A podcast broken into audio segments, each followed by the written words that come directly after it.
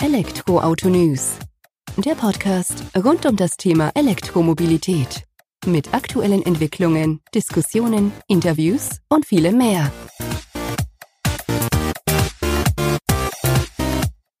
Herzlich willkommen bei einer neuen Folge des Elektroautonews.net Podcasts. Ich bin Sebastian und freue mich, dass du auch diese Woche wieder eingeschaltet hast. Ja, Freitagabend, 19 Uhr, 19.30 Uhr, die Richtung dürfte es gewesen sein, als ich die ersten paar Absätze des Podcasts hier aufgenommen habe. Und gefühlte 42 Grad im Speicher, beziehungsweise Dachgeschoss, wo mein Büro ist. Ja, was soll man machen?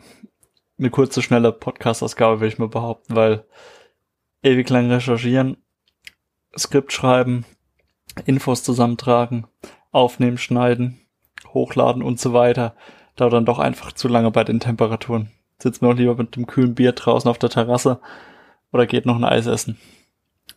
Von daher gibt's diese Woche wieder eine Kurzschlussausgabe hier im Podcast. Kommt ja auch immer ganz gut an bei euch.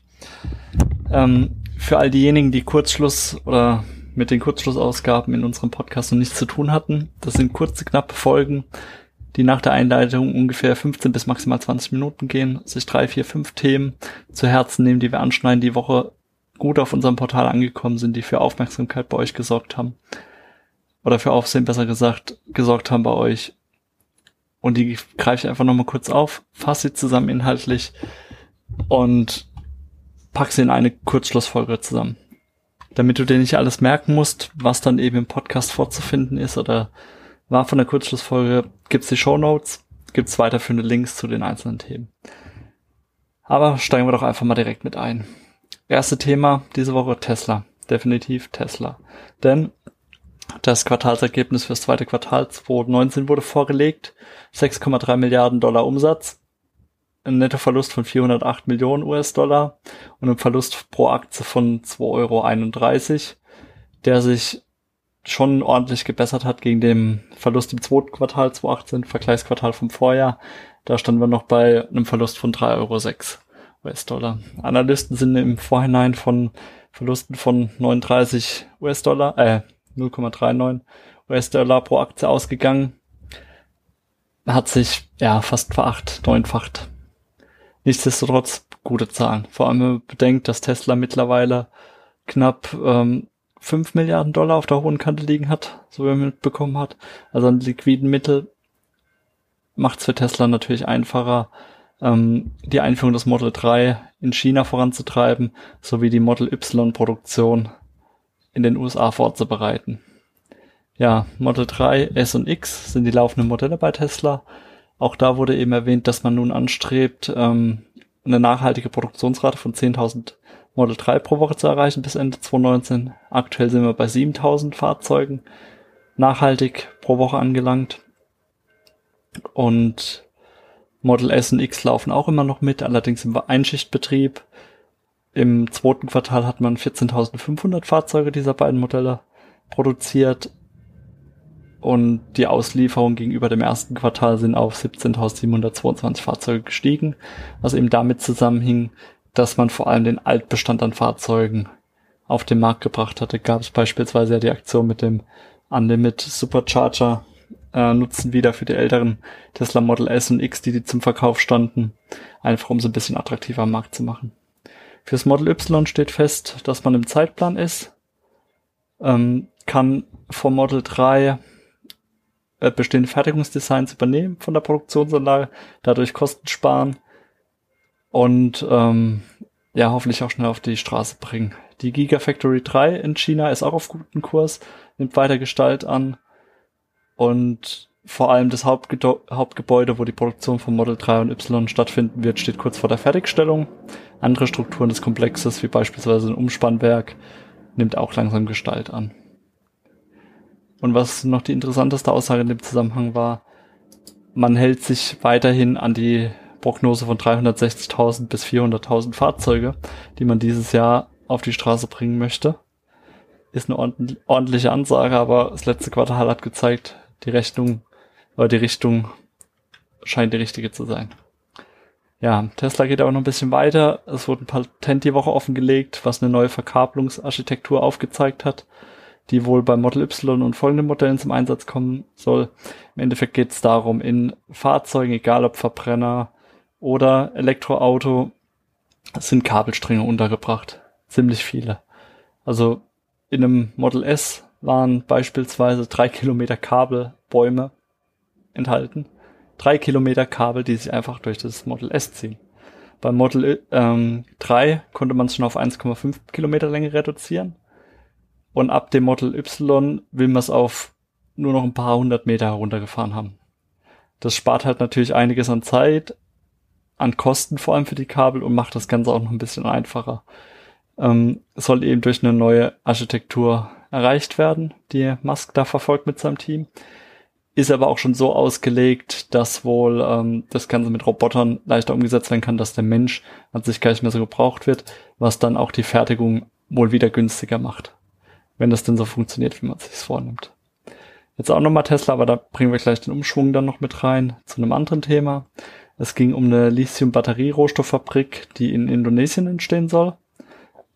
Die dortige Regierung macht sich wohl ziemlich für E-Mobilität stark, will Steuern senken, will Befreiung von Einfuhrzöllen einführen und möchte einfach E-Mobilität ins Land bringen.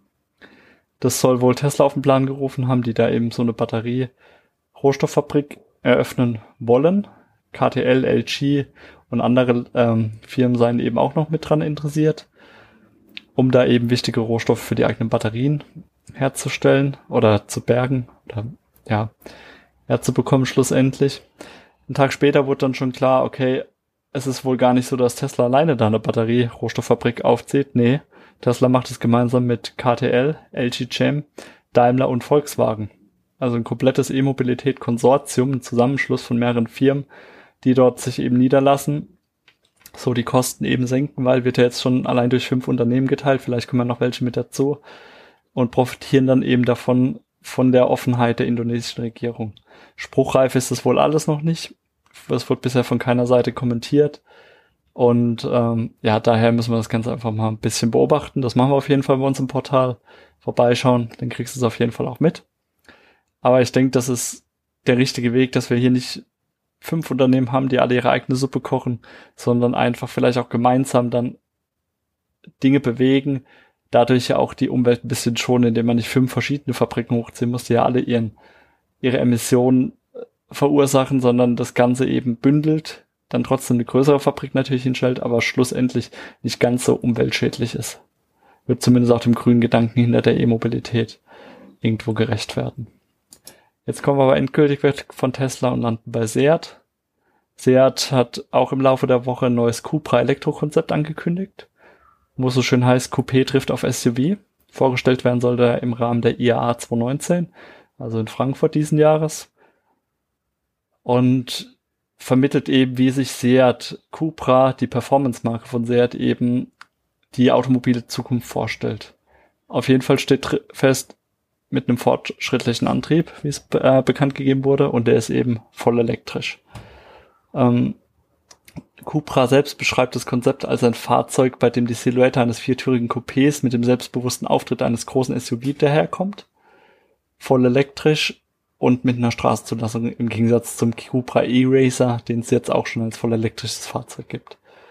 Ähm, viel zu sehen gab es noch nicht. Erste Teaser-Fotos bei uns im Portal habe ich euch reingepackt in die Show Notes. Einfach mal vorbeischauen. Kann man sich mal anschauen. Ja, jetzt haben wir noch zwei Technikthemen, die mich persönlich sehr interessiert haben und die auch meiner Meinung nach zumindest eins davon ein bisschen zu kurz gekommen ist bei euch von Laserzahlen. Wo ich denke, das verdient einfach mehr Aufmerksamkeit, weil man auch mal ein bisschen über die ähm, Grenzen von dem reinen Auto wegdenken muss. Und zwar geht es um Reifen im ersten Thema. Michelin hat einen Einblick hinter die Kulissen zugelassen. Die haben uns eben Papier zur Verfügung gestellt, wo man sich so typische Fragen zur E-Mobilität gestellt hat. Wo geht's hin? Welche Herausforderungen sind da für unsere Reifen? Was müssen Elektroautoreifen anderes können als beispielsweise Verbrennerreifen? Und worauf muss man achten? die Reichweitenangst der E-Autofahrer spielt eine Rolle. Sprich, die Reifen müssen so ausgelegt sein, damit sie ähm, einen möglichst geringen aerodynamischen Luftwiderstand mit sich bringen, damit eben auch ähm, das Fahrzeug durch die Reifen auch längere Reichweite hat. was den, Fahrze ähm, den Fahrern eben entgegenkommt. Auch spielt es eine wichtige Rolle, dass die Reifen das Mehrgewicht der Fahrzeuge aushalten können, weil solche Fahrzeuge wiegen eben durch die Batteriegröße bedingt einiges mehr als ein Verbrenner. Und das muss natürlich erstmal geschultert werden. Von Vorteil ist natürlich, dass die meisten E-Autos dann doch auf eigenständigen Plattformen aufgebaut sind, also nicht nur auf reiner Verbrennerbasis, der einen anderen Antrieb bekommen hat. Und da kann man sich dann auch frühzeitig eben drauf einrichten oder ausrichten und dann die Reifen dementsprechend auch aufstellen. Nichtsdestotrotz gibt es ein paar Unterschiede und zwar ein, einer, der ganz eingängig ist und den wohl auch jeder nachvollziehen kann, der schon mal E-Auto gefahren ist. E-Autos fahren macht Spaß, weil sie leise sind. Weil du hörst kaum noch was, der Motor brummt nicht, du fährst einfach gemütlich vor dich hin, aber wenn du eine gewisse Geschwindigkeit erreichst, kommen doch Geräusche und das sind die Abrollgeräusche der Reifen die lassen sich einfach nicht vermeiden, weil irgendwie muss sich das Fahrzeug ja nach vorne bewegen. Und deswegen spielt auch bei Michelin die Akustik eine wichtige Rolle. Und da geht es eben drum, wie kriegen wir unsere Reifen leiser. Da muss man sich eben auch Gedanken dazu machen. Wie schafft man sowas? Durch Inlays, durch andere Profilgestaltung, ein anderer Materialmix. Das sind alles so Themen. Und das habe ich eben im Portal bei uns nochmal aufgegriffen die Woche. Kann ich nur empfehlen, den Beitrag, weil gibt dann doch mal Einblicke, die man sonst so nicht bekommt. Und zum Schluss habe ich jetzt noch ein deutsches Unternehmen, was ich auch noch erwähnen will. Düsenfeld hat nichts mit Daniel Düsentrieb oder so zu tun. Auch wenn man doch ein ganz interessantes äh, Recycling-Konzept eben für E-Auto-Batterien entwickelt hat. Und zwar recycelt man bei Düsenfeld Lithium-Ionen-Akkus. An sich nichts Neues. Neues allerdings, dass man die eben auch dort recyceln kann, wo sie gesammelt werden. Das heißt, man kann sich den Transport von gefährlichen Lithium-Ionen-Zellen einsparen und kann einfach die Fahrzeuge, äh, die Fahrzeugbatterien dort recyceln, wo sie eben eh schon vorliegen. Damit wird eine 96-prozentige Recyclingquote der Materialien auch erreicht mit dem Verfahren von Düsenfeld. VW peilt derzeit eine 97-prozentige Recyclingrate an, hat es aber noch nicht. Düsenfeld kann es tatsächlich umsetzen. Das heißt, Materialien wie Graphit, Elektrolyt, Mangan, Kupfer, Aluminium, Lithium, Nickel und Kobalt können zu einem großen Teil wiederverwendet werden wenn man diese recycelten Materialien dann in neue Lithium-Ionen-Zellen einbringt, kann man den CO2-Fußabdruck von diesen neuen Lithium-Ionen-Zellen um bis zu 40 Prozent reduzieren. Ist auch definitiv eine Ansage, also auch ein Thema, wo man sich mit beschäftigen muss. Und interessant ist eben auch die Tatsache, dass Düsenfeldrecycling keine Energiezufuhr zur Erhitzung und Schmelzung der Batterien benötigt.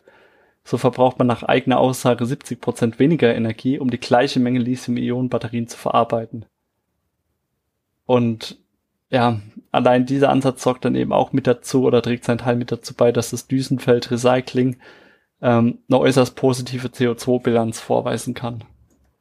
Wie das dann im Detail funktioniert, habe ich euch im Portal auch ein Video noch mit dazu eingebunden, wo einfach dieser ganze Prozess mal aufgegriffen wird, wo Düsenfeld selbst ein wenig darüber berichtet, ähm, wie denn simples, nachhaltiges Recycling funktionieren kann, was nicht unbedingt viel teurer ist, dafür umso mehr ergiebiger und vor allem für die Natur schonender. Sollte man sich auf jeden Fall mal anschauen. So oder so, war es das jetzt auch schon wieder mit der vierten Ausgabe Kurzschluss hier bei elektroautonews.net im Podcast. Ich hoffe, es hat dir gefallen. Das war ein interessanter Einblick für dich. Einfach nochmal so die wichtigsten News der Woche kurz und knapp zusammengefasst zu bekommen ich fand es waren einige interessante Dinge dabei, auch wenn eingangs ein bisschen Tesla-lastig, aber die haben halt einfach die Woche die News bestimmt. Von daher gehört's mit dazu, die verbindet man auch immer noch am ehesten mit E-Mobilität. Und deswegen haben die ihren Platz ja auch im Kurzschluss verdient.